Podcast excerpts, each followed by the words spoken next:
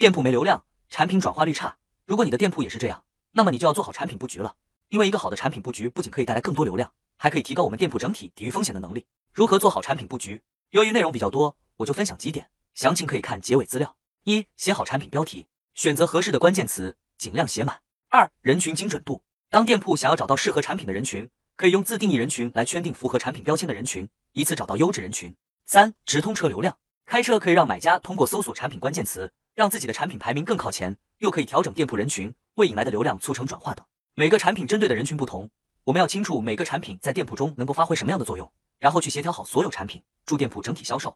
我整理了一张更详细的产品布局图，看评论区领取。